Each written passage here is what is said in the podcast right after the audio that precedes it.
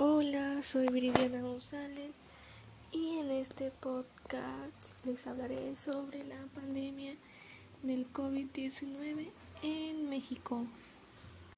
el cual inició en China el 17 de noviembre del 2019 y inició en México a partir del 28 de febrero del 2020. El primer caso confirmado se presentó en la Ciudad de México y se trató de un mexicano que había viajado a Italia y tenía síntomas leves, el, cual se transmite principalmente a través de las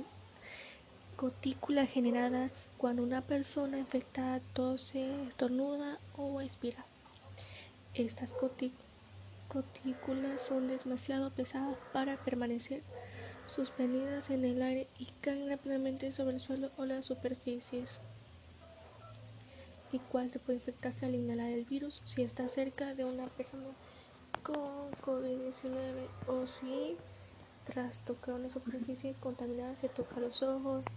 o la nariz. Después, en muy pocas horas se confirmó otro caso en la Ciudad de México el cual es en Sinaloa y un tercer caso también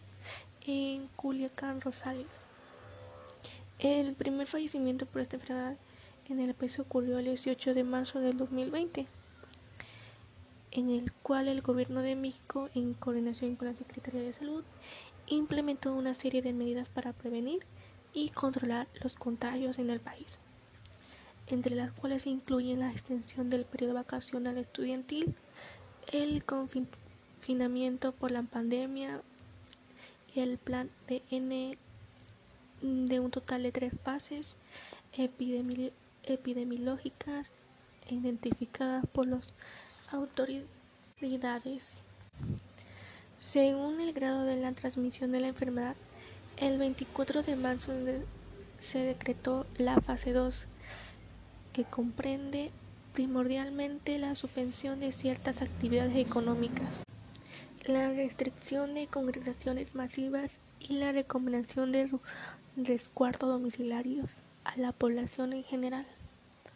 El 30 de marzo se, se declaró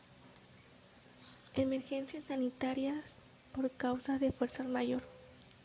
como consecuencia de la evolución de casos confirmados y muertes por las enfermedades en el país, lo cual dio lugar a la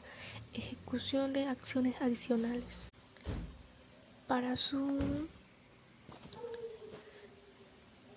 mm, prevención y control. Y el 21 de abril dio comienzo la fase 3, mediante la cual se extienden las actividades de prevención y control realizadas en las anteriores fases, al menos hasta mediados o finales de mayo. Algunos efectos que han tenido la pandemia en México. Incluyen la generación de compras de pánico y saqueos de establecimientos que a su vez ha coincidido al eventual desabasto de productos de limpieza e higiene personal, la suspensión de eventos socioculturales, el cierre temporal o definitivo de empresas y la caída de precios del combustible, así como del peso mexicano en los mercados de diversas internacionales. A mediados de abril de 2020 se reportó una tasa de mortalidad de 0.6 por 100 mil habitantes en el país, además de una tasa de recuperación del 40%, en la cual 8 de cada 10 casos se recuperan espontáneamente porque el sistema inmune elimina el virus en un periodo de 14 días y no necesita sus secuelas o daños.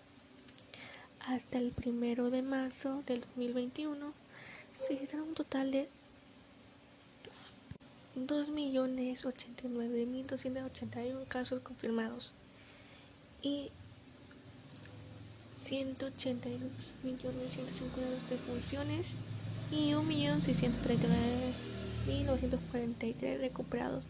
asociadas con el COVID-19 en el país. Se estima que hay 283.465 casos positivos y 206.463.000 fallecidos y 42.488 casos activos. Eh, se reportó que el 24 de noviembre de 2020 México poseía el último lugar de resiliencia ante el COVID-19, una lista de 53 evaluados. Lo anterior debido a una alta tasa de mortalidad y un elevado índice de positividad, causado principalmente por un escaso número de pruebas hechas en el país.